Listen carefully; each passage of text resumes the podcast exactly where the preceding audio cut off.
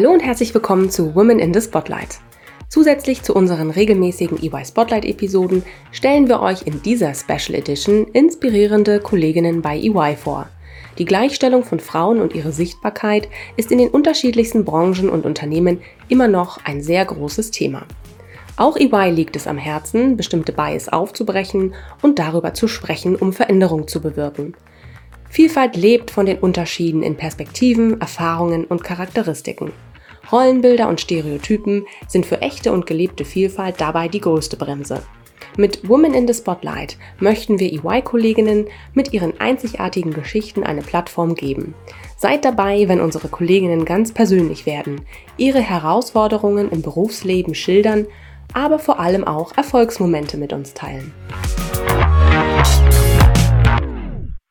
Hallo und herzlich willkommen zu einer neuen Folge EY Spotlight und gleichzeitig unserer ersten Folge aus unserer neuen Themenreihe Women in the Spotlight.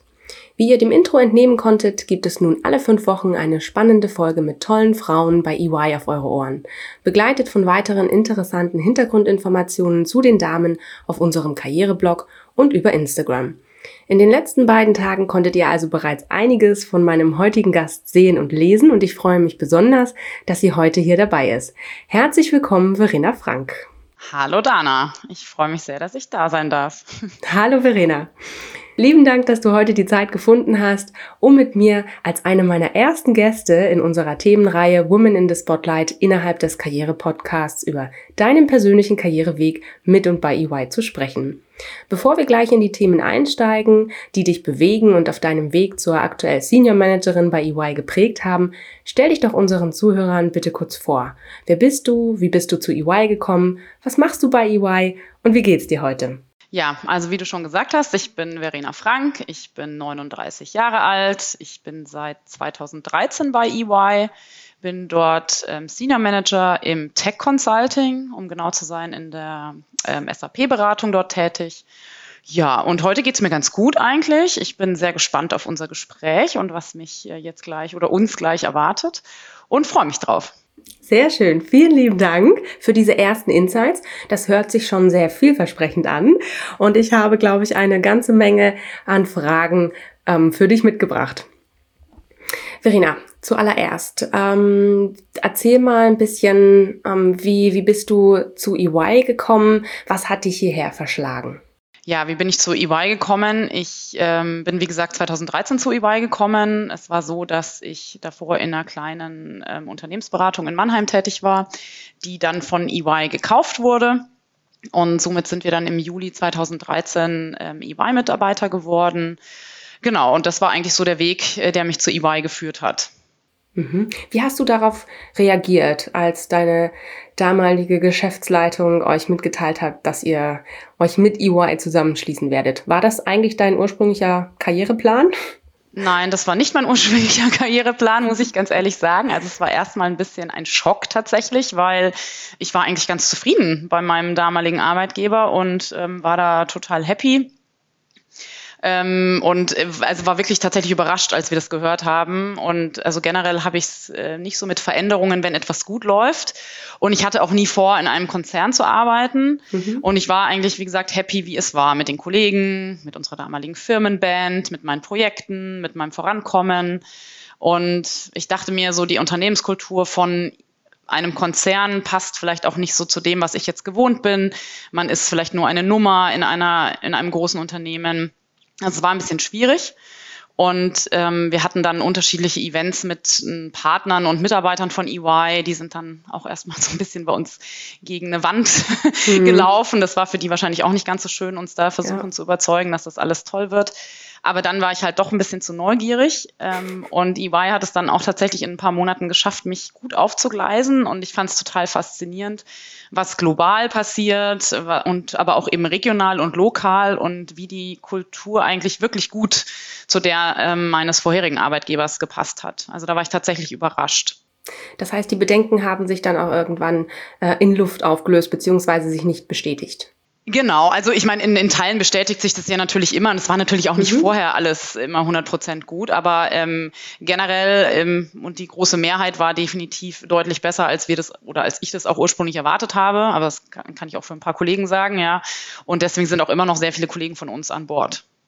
Sehr schön. Das klingt doch gut. Und äh, ich nehme an, du hast immer noch Spaß an deiner Arbeit, äh, bist ja jetzt Senior Managerin. Was ist in der Zwischenzeit passiert? 2013 bis ja 2021? Ui, da ist einiges passiert. ja, ja genau. Also ich immer, das sind viele Jahre, genau.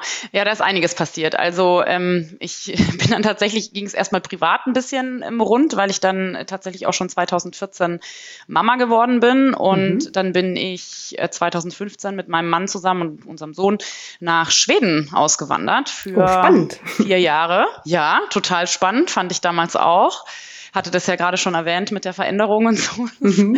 War ähm, tatsächlich auch erstmal ein bisschen hart dort. Also man musste sich erstmal dran gewöhnen, neue Sprache lernen, auch wieder eine neue Kultur. Und ähm, ja, ich habe dann tatsächlich auch nochmal einen ganz anderen Karriereweg ähm, eingeschlagen und habe dort als Lehrerin gearbeitet. Und ähm, also tatsächlich an einer Schule ähm, habe ich ähm, 13- bis 15-jährige Teenager unterrichten dürfen.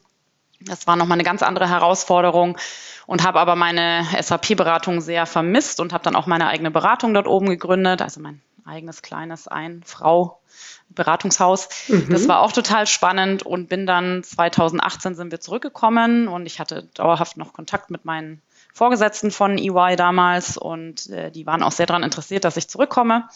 Und das hat dann auch tatsächlich geklappt und ich bin dann zum Januar 2019 bin ich zurückgekommen und jetzt seit etwas mehr als zwei Jahren eben wieder in unserem SAP-Bereich tätig und ähm, bin letztes Jahr eben Senior Managerin dort geworden und habe unterschiedliche Aufgaben aktuell.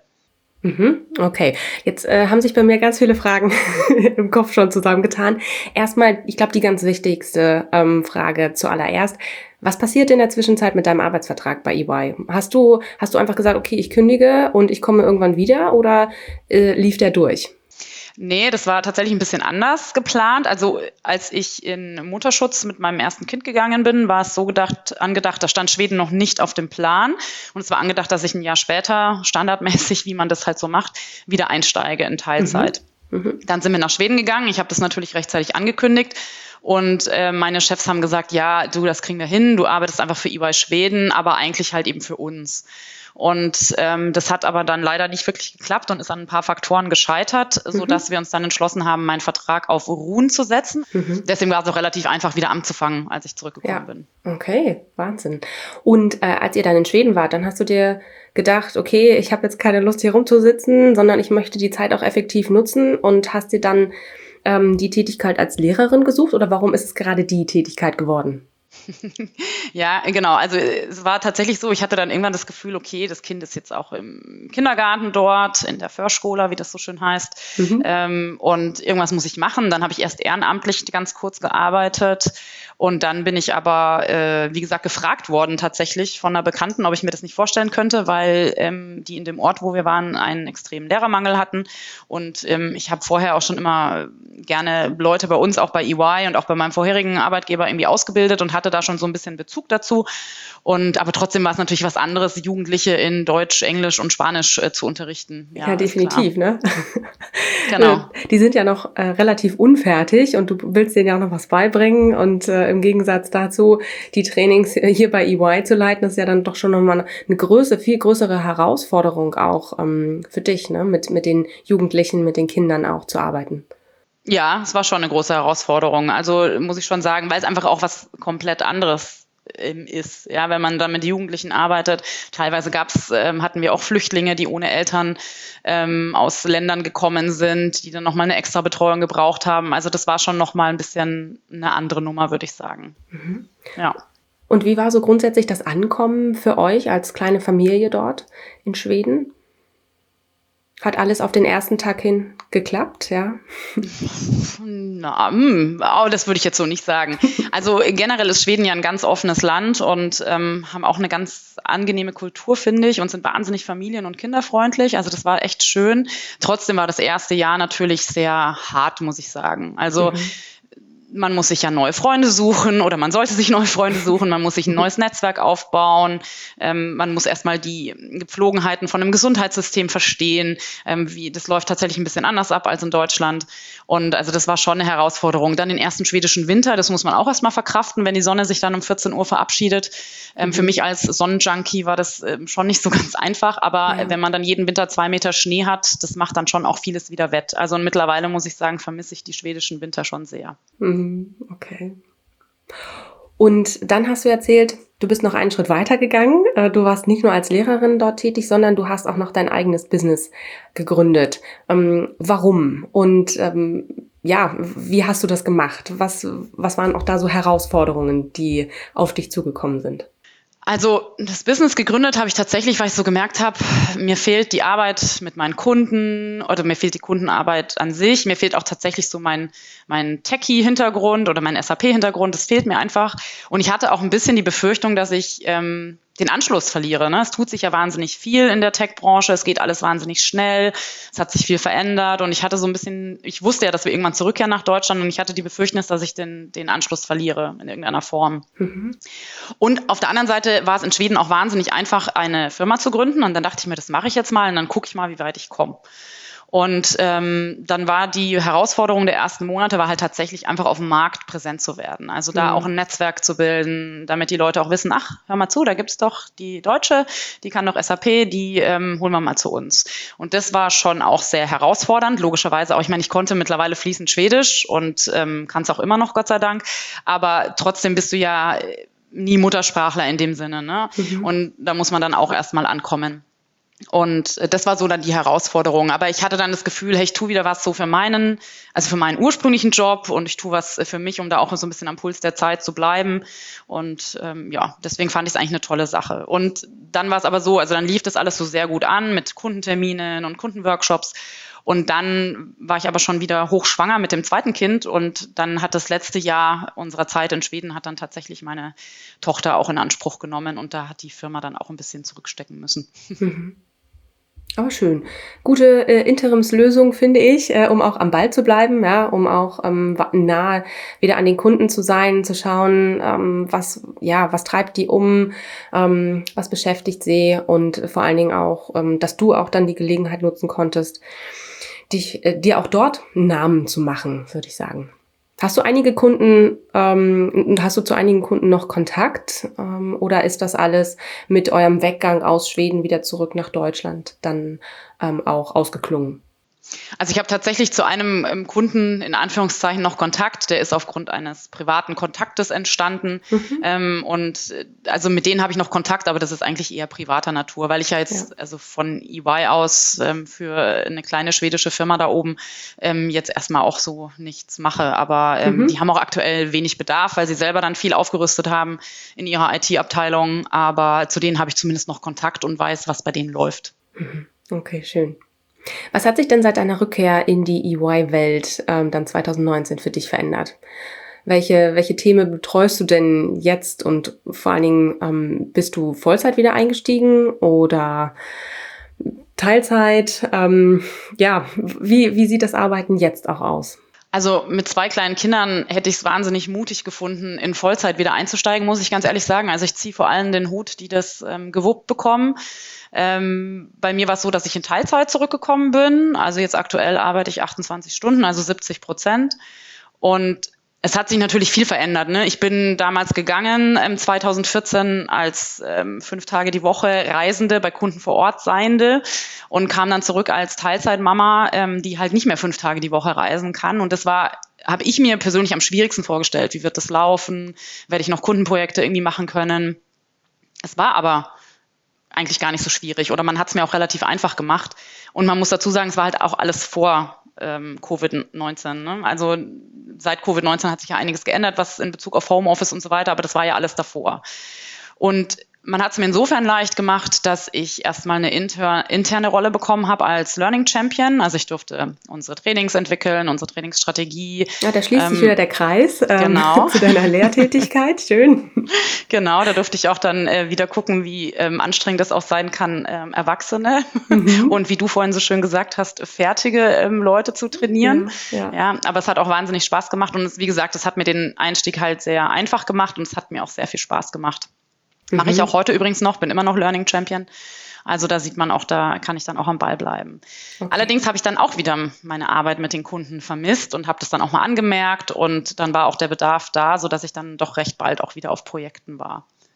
Und es hat erstaunlich gut geklappt, muss ich sagen. Also ich dachte am Anfang, oh Gott, was, was sagen die denn, wenn ich jetzt ähm, irgendwie nur so alle zwei Wochen mal einen Tag komme? Mhm. Aber ähm, das war tatsächlich kein Problem. Also da lief damals schon, wie gesagt, vor Covid-19, ähm, viel per Video- und Telefonkonferenz vor allem. Und ähm, also weder meine Kollegen noch äh, meine Kunden damals hatten da irgendwie ein Problem damit.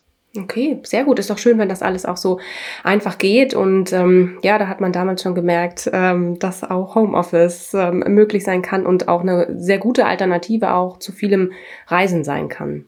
Ja, Genau, man muss halt bestimmte Regeln einfach festsetzen. Also die meisten mhm. meiner Kollegen und Kolleginnen wissen, dass sie mich zwischen 18 und 20 Uhr nur schlecht erreichen, mhm. weil da bin ich halt, oder wenn sie es tun, dann haben sie halt Kindergebrabbel im Hintergrund, ja, da müssen sie damit rechnen. Mhm. Aber ähm, wenn man das vorab alles abklärt, also ich finde, ich bin einfach ein Fan von einer offenen Kommunikation, ja, und wenn man das vorher alles abklärt, sowohl mit den Kollegen als auch mit den Kunden, dann habe ich da ehrlich gesagt positive Erfahrungen gemacht.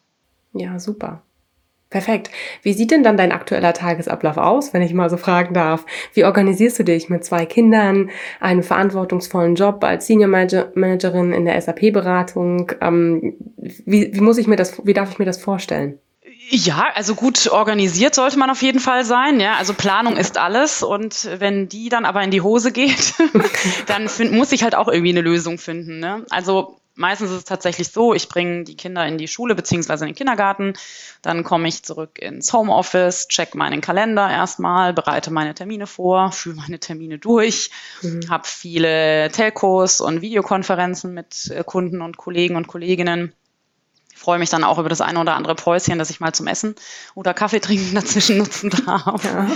Und äh, dann hole ich schon wieder die Kinder ab am Nachmittag und mhm. dann wird gespielt, gemalt, gebastelt, was man halt so macht. Mhm. Hausaufgaben gecheckt.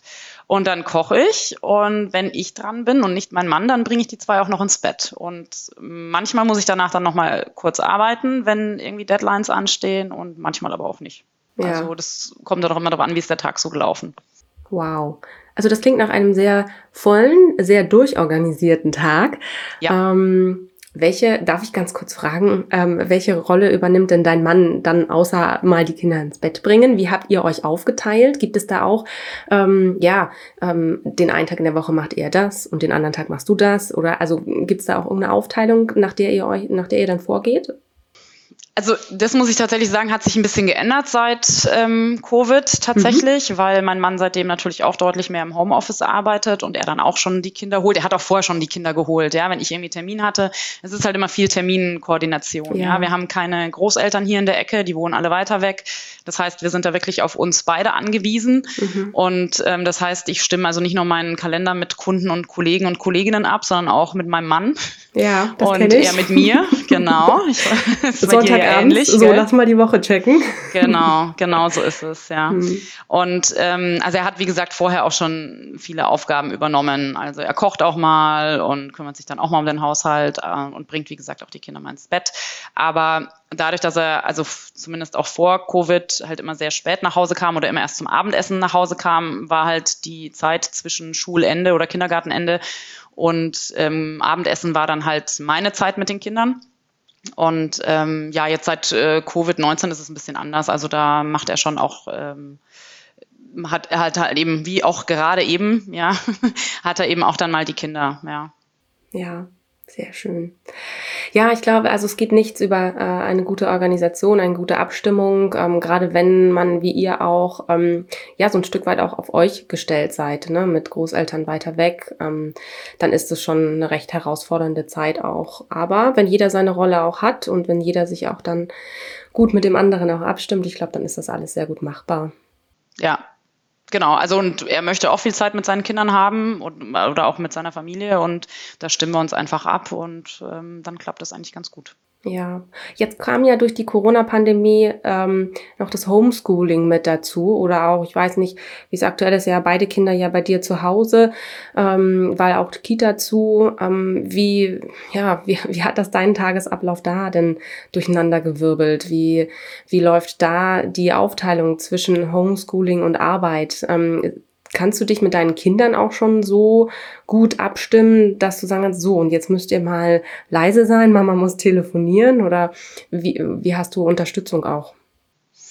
Also der, der Sohn versteht es schon, der ist sechseinhalb, mhm. ja, der kann es schon nachvollziehen. Meine Tochter, die ist dreieinhalb, die ja, gut, versteht es noch okay. nicht so ganz, ne? die hat da nicht so viel Verständnis dafür, wenn die Mama telefoniert. Ja, das kenne ich. Hm. Ähm, ich muss aber dazu sagen, dass wir, also jetzt bis auf den Lockdown letztes Jahr, ähm, da hatten wir die Kinder tatsächlich zehn Wochen äh, zu Hause und das war schon, also da sind wir dann teilweise schon echt auf dem Zahnfleisch gekrochen, weil wir einfach unsere Termine so hin und her shiften mussten, dass es sowohl für meinen Job als auch für den Job meines Mannes funktioniert, als eben auch für die Kinder. Mhm. Und ähm, aktuell hatten wir das Glück, dass wir sie eben in die Notbetreuung zeitweise zumindest geben durften und ja, konnten. Sehr gut. Mhm. Und das wäre sonst auch aktuell nicht gegangen. Ich bin gerade auch in Projekten vergraben. Mein Mann hat wahnsinnig viele Themen. Also insofern war das schon sehr gut, dass wir das machen konnten wir wussten im Hintergrund, es funktioniert auch, wenn wir das in irgendeiner Form, wenn wir das nicht machen. Aber ich muss ganz ehrlich sagen, ich hatte da letztes Jahr in der Lockdown-Phase dann wirklich Arbeitstage, die um 5 Uhr morgens losgegangen sind,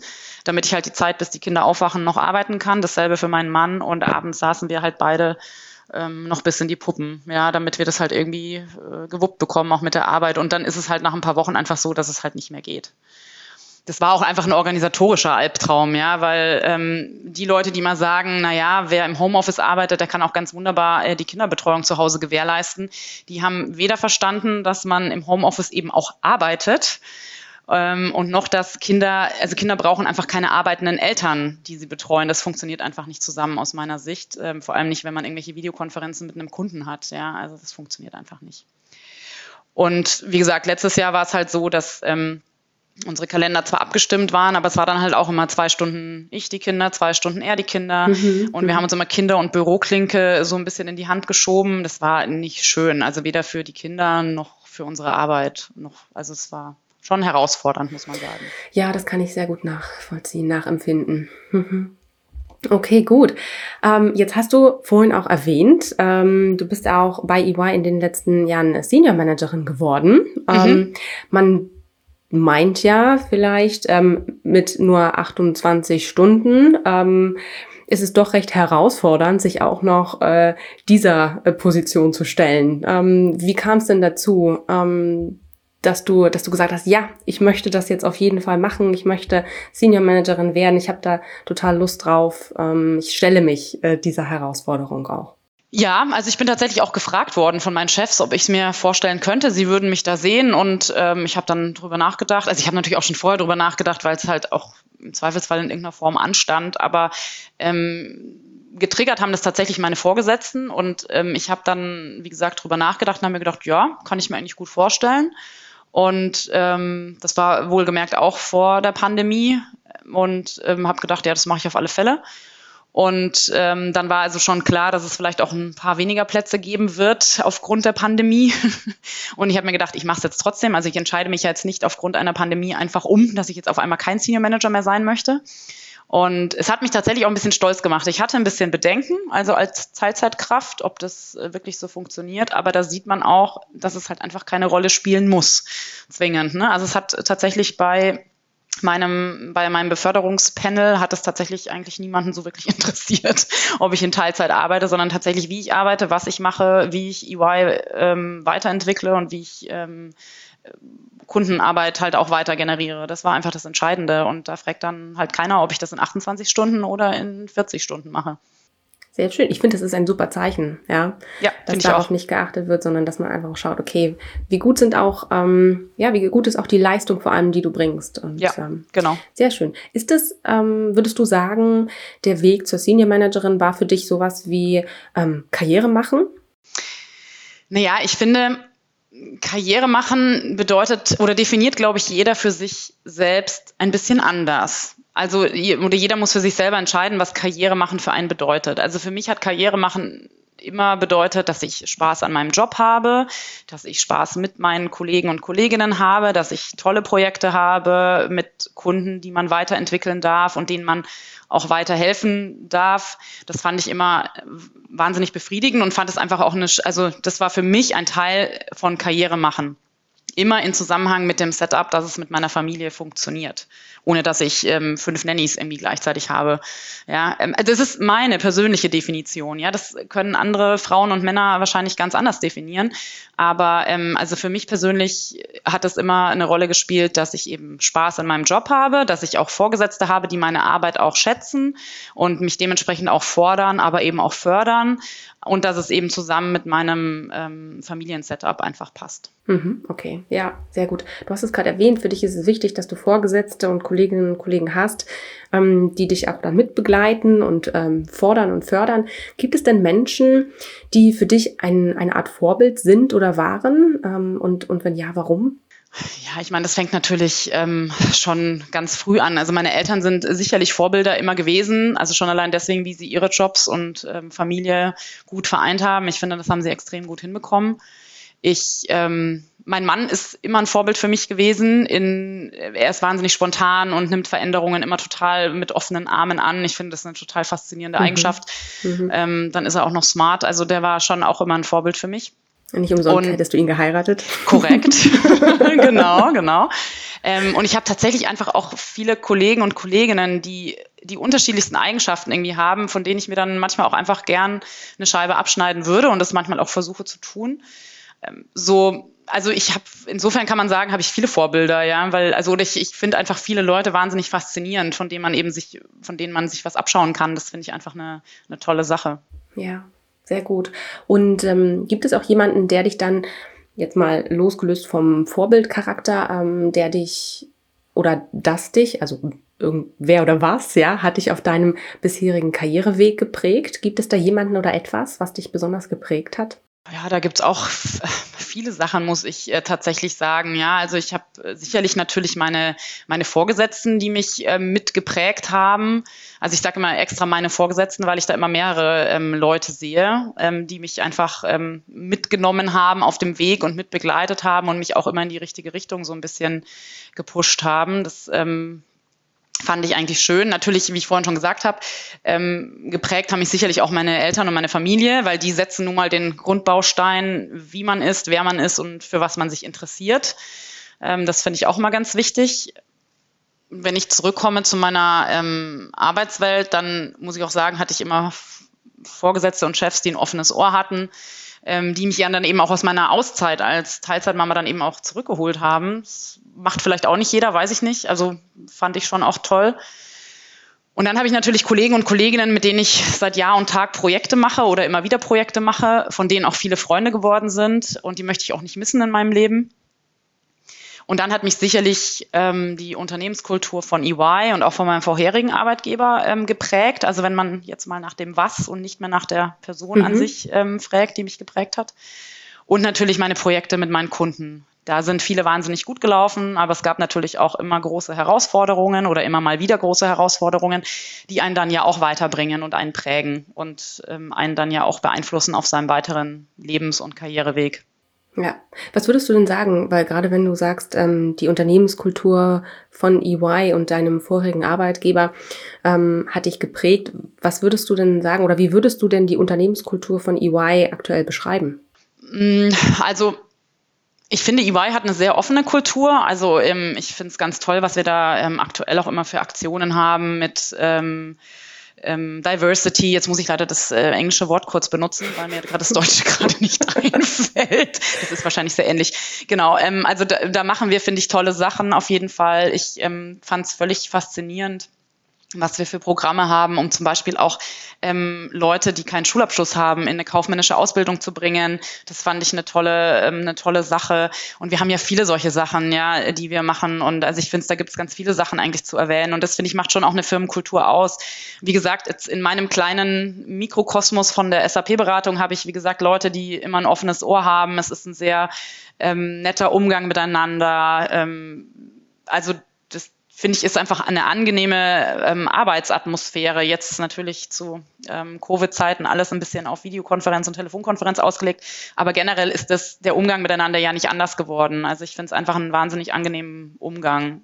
Ähm, Habe ich zumindest so erlebt, ja. Ja, sehr schön. Vielen Dank für die Insights ähm, dazu, Verena. Ähm, ich habe noch zwei letzte Fragen. Mhm. Ich habe dir ja schon angekündigt, ich habe sehr viele Fragen mitgebracht, aber ähm, auf meiner Liste stehen nur noch jetzt zwei, die sich, ähm, die sich jetzt herauskristallisiert äh, haben aus deiner, äh, aus unserem ja, Dialog. Ähm, zum einen würde ich gerne auf jeden Fall von dir wissen, ähm, welche Tipps würdest du weiblichen Talenten geben, die am Beginn ihrer Karriere stehen? Also erstmal sich gut zu überlegen, was man machen möchte, hilft sicherlich, mhm. ja. Und wenn ja. man überlegt, in, in die Tech-Beratung zu gehen, dann traut euch, ja. Also es ist eine super spannende Tätigkeit. Ich habe das Gefühl, ich sitze schon immer so ein bisschen auch am Puls der Zeit, ähm, krieg viel mit, was sich da so tut. Ähm, man kann die Zukunft von Kunden mitgestalten, man kann auch die Zukunft von seinem Arbeitgeber in bestimmter Art und Weise mitgestalten. Das finde ich schon eine schöne Sache. Und ich glaube, generell muss man sich trauen. Ja, und sollte man mutig sein und ähm, das auch machen, ähm, auch wenn man vielleicht denkt, hey, Tech Consulting, ähm, irgendwie eine Männerdomäne oder so. Also ich kann das so nicht bestätigen, auch wenn ich natürlich deutlich mehr männliche Kollegen habe. Aber ähm, also man hat da irgendwie, also ich finde nicht, dass man aus meiner Erfahrung heraus Nachteile hat. Ja, deswegen traut euch, seid mutig geht in die Tech-Beratung. Sehr gut. Gleich noch ein bisschen Werbung dafür gemacht. Genau. Prima, ja.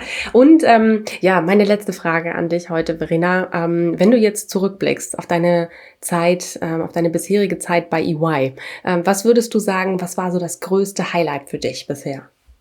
Ui, größtes Highlight. Ja, da muss ich mal kurz nachdenken. Also ich finde halt, es gibt wahnsinnig viele Highlights so im täglichen Doing. Ja, also ähm, da ist, da kann schon eine Telefonkonferenz oder eine nette Videokonferenz kann irgendwie ein Highlight sein. Ja, sicherlich war im letzten Jahr die Beförderung, mit der ich dann im Endeffekt nicht gerechnet habe. Ja, ähm, war sicherlich auch ein Highlight und hat mich auch ein bisschen stolz gemacht. Ähm, hatte ich ja vorhin schon gesagt, dass es eben mit der Teilzeitarbeit ähm, dann vielleicht auch keine Rolle spielen muss unbedingt. Ja, ich habe letztes Jahr auch eine globale Rolle bei uns übernommen im SAP Retail-Bereich. Die finde ich ist auch ein totales Highlight, weil ich mit total vielen tollen Menschen weltweit arbeiten darf und mich global da vernetzen darf. Das finde ich ist ähm, eine tolle Sache. Äh, spannend, das auch noch dazu. Ja, da haben wir ja noch gar nicht so gesprochen. Aber nein, genau. ich werde keine weiteren Fragen dazu stellen. Also du siehst, Dana, es gibt, äh, es gibt viele Highlights in, ja. im im Leben einer, einer Tech-Beraterin. genau, also ich, ähm, ja, ich könnte da echt noch so viel erzählen. Ich finde halt, es bereichert, bereichern viele Sachen einfach dann das berufliche Leben auch. Sehr gut. Und das ist ja auch am Ende das, was zählt, ja. Das ist ja. wichtig, ähm, dass du dir auch äh, kleine Highlights raussuchst, ähm, die, die dir dann Kraft auch geben für, ja, für die nächste Arbeitswoche, ähm, für das nächste Meeting, was ansteht. Und ähm, das ist doch ja. schön. Genau. Sehr gut, sehr cool. Vielen herzlichen Dank, Verena, dass du heute mein Gast warst. Es war toll, mit dir über deinen Weg mit und bei EY zu sprechen und ganz persönliche Einblicke von dir zu erhalten. Ich sage danke für deine Zeit und wünsche dir einen weiterhin sehr erfolgreichen Tag. Das wünsche ich dir auch, Dana. Vielen Dank, dass ich hier sein durfte und äh, dass wir so schön gesprochen haben. Sehr gerne. Danke dir, Verena. Und wenn auch ihr noch mehr über Verena erfahren wollt, äh, dann schaut auf unserem Karriereblog vorbei oder stellt ihr eure Fragen direkt morgen oder am Freitag, wenn sie für euch auf Instagram unterwegs ist. Vielen Dank, macht's gut.